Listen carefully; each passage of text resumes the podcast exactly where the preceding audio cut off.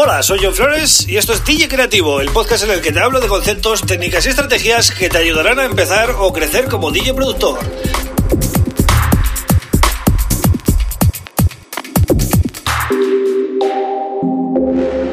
Hola, bienvenido, bienvenida a DJ Creativo. Mi nombre es John Flores y este es el episodio número 109 del podcast. Bien, eh, hoy jueves quiero hablar de cómo controlar Ableton Live de una manera diferente.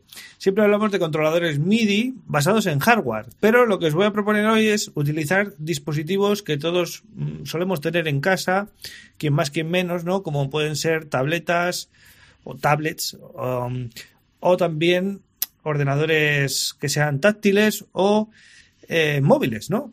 Bueno, pues hay una compañía que se llama Cero de Bug, ¿vale? Cero de Bug. Os dejo el link en las notas del programa. Vais a johnfresh.pro, episodio número 109, y os dejo ahí el link directo. Y como decía, esta, esta compañía hace años desarrolló o empezó a desarrollar una app que se llama eh, Touchable Pro. Es una app que está pensada para controlar Ableton Live con dispositivos táctiles.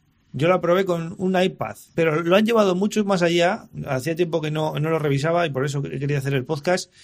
Y ahora em, tenemos disponible Touchable Pro. Esta app, que tiene un coste de unos 30 euros, ya os adelanto, pues lo que nos permite es manejar Ableton Live totalmente con sus, con sus plantillas, ¿vale? Vais a poder ver todo, el mixer, eh, vais a poder ver los samples, vais a poder tocar absolutamente todo, pero con unas plantillas propias, lanzar clips, eh, todo, todo lo que hacéis en Ableton Live, pero de una manera táctil. Es decir, vosotros vais a ir tocando el iPad. ¿Cómo funciona esto? Pues básicamente vosotros compráis la, la aplicación que está disponible para iOS, Android y Windows. Esto nos da unas opciones brutales, ¿no? Y creo que lo hace accesible a todo el mundo. En iOS vamos a poder usar un iPad o un iPhone. En Android vamos a poder usar las tablets de Android eh, o pues, un móvil cualquiera de Android. Y para Windows, eh, ¿por qué? Pues porque antes solo estaba disponible para dispositivos Mac, pero es que aparte Windows tiene otro detalle, que es que hay muchos eh, portátiles de Windows eh, o ordenadores también, ¿vale? Que son táctiles. Entonces también se podrían usar eh, para manejar esta, esta app, ¿no? Entonces, ¿cómo funciona?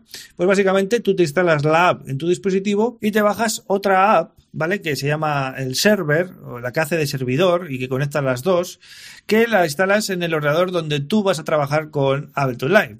En este caso, pues eh, para Mac o para Windows, ¿no?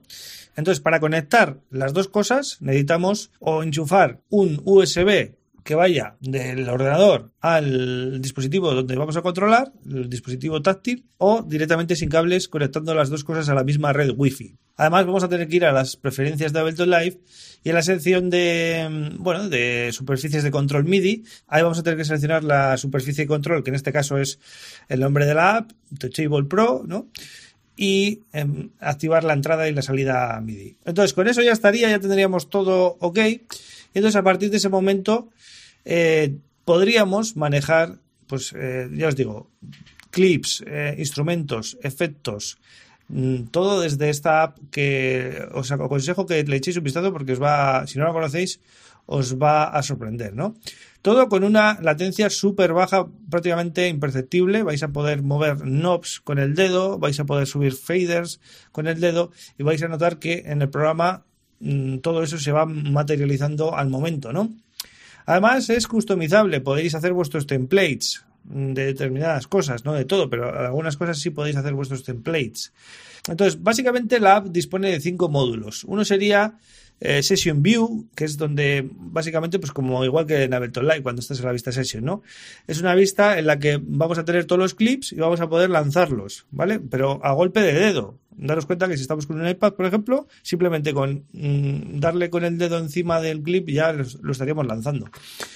Luego tendríamos el módulo Mixer, que es, pues como os estaréis imaginando, un mezclador, ¿vale? Ahí tenéis todos los faders y tenéis acceso también desde ahí al mute solo, eh, el paneo, los canales de retorno, los efectos de inserción y todas estas cosas para que vayáis pues moldeando, ¿no? Vuestra, vuestra creación. Luego tenéis el módulo de devices, ¿vale? Device, de, de dispositivos, es decir, instrumentos, efectos de cualquier tipo, ¿vale? Eh, simpler, sampler, sintes. Pues por ejemplo, manejar el simpler desde ahí o manejar cualquier otro sinte, ¿no? De, de Ableton viene ya con sus plantillas, ojo, si usas el autofilter de Ableton o usas el, EQ, el EQ3 o el EQ8 de Ableton, todas esas tienen ya sus propias plantillas en este controlador. Tiene su propio interface que está muy adaptado y muy pensado pues a, un, a un iPad, una tablet. Yo os aconsejo que uséis un iPad o una tablet, ¿vale? Eh, un móvil a mí por, por, lo menos se me queda muy pequeño y bueno, el que tenga un PC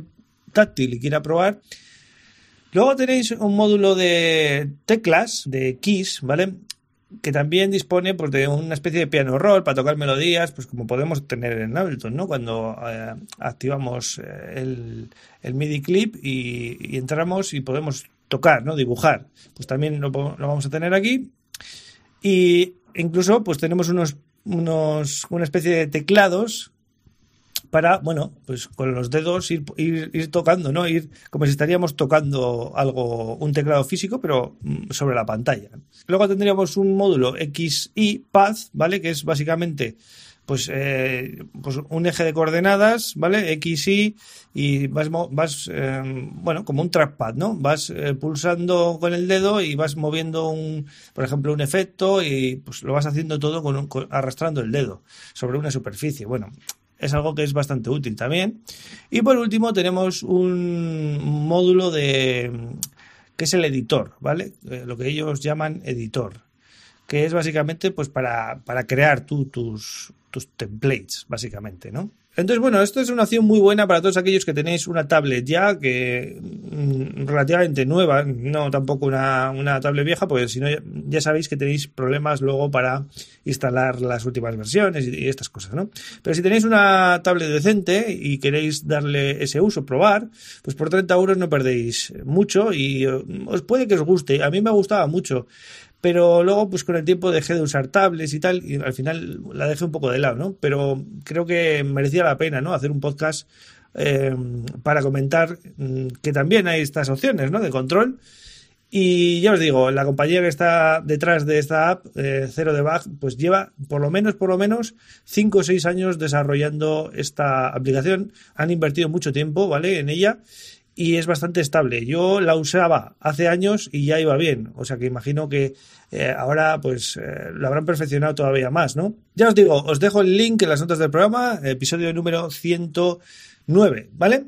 Y nada más, espero que os haya gustado el episodio y nada, suscribiros al podcast en cualquiera de los podcatchers, Apple, Spotify, Google o iBox, son los cuatro así que más mm, miro yo, ¿no? Y también para los que no usáis podcatchers, pues lo tenéis en mi canal de YouTube, todos los podcasts desde el episodio número uno hasta hoy, hasta el 109. Eh, y además podéis interactuar, ¿no? Mm, ¿Qué es lo que nos da YouTube? Pues podéis dejar comentarios, likes y todas estas cosas, no os olvidéis. Y si os suscribís, por favor, activad la campanita para, para que podáis enteraros de cuando sale el nuevo vídeo, porque si no, al final es como si no estaríais suscritos, ¿vale? Así que ahí lo dejo. Muchas gracias por estar ahí y un abrazo para todos.